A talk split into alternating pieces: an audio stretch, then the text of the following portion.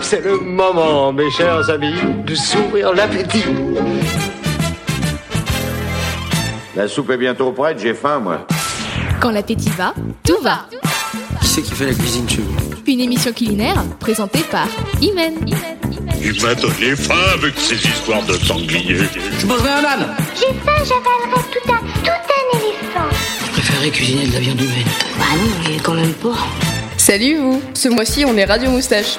Du coup, on vous a fait de la soupe.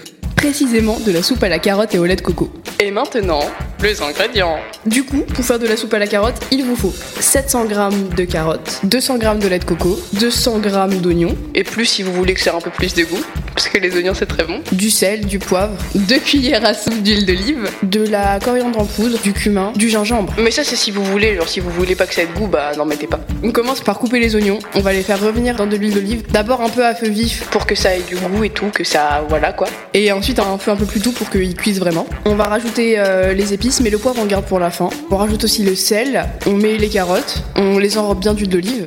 Ensuite, on couvre avec de l'eau. Euh, si vous voulez, à cette étape-là, vous pouvez rajouter un bouillon cube pour que ça ait un peu plus de goût. Du coup, un bouillon cube de légumes, ça se marierait plutôt bien, puisque c'est une soupe avec des légumes, t'as vu. Ensuite, on couvre et on va euh, laisser euh, cuire tout ça. Comment on sait que des carottes elles sont cuites? Bah, on plante un couteau et si ça ressort euh, tranquillement et facilement, et bah c'est qu'elles sont cuites. On avise le niveau d'eau, c'est-à-dire si on voit qu'il y en a un peu trop et que ce sera un peu trop liquide, on en retire un peu, mais on le garde au cas où, au cas où on n'est pas assez d'eau. Une fois qu'on a mixé tout ça avec un mixeur plongeant, on rajoute le lait de coco. Si on voit que la texture nous convient, bah euh, banco, c'est prêt. Et si on voit que c'est un peu trop, un peu trop épais, et bah on peut rajouter euh, de l'eau de cuisson. Et euh, comment on présente ça? Bah on met ça dans un bol, tout simplement. On rajoute le poivre. On n'oublie pas de rajouter le poivre parce que c'est important. Ce qui est très bon, c'est prendre de la coriandre fraîche, fraîche. Waouh. Ce qui est très bon, c'est de prendre de la coriandre fraîche. On la coupe, on la cisèle, voilà, on fait ce qu'on veut avec, et on la met au-dessus et, euh, et bon appétit. Bah bon appétit bien sûr.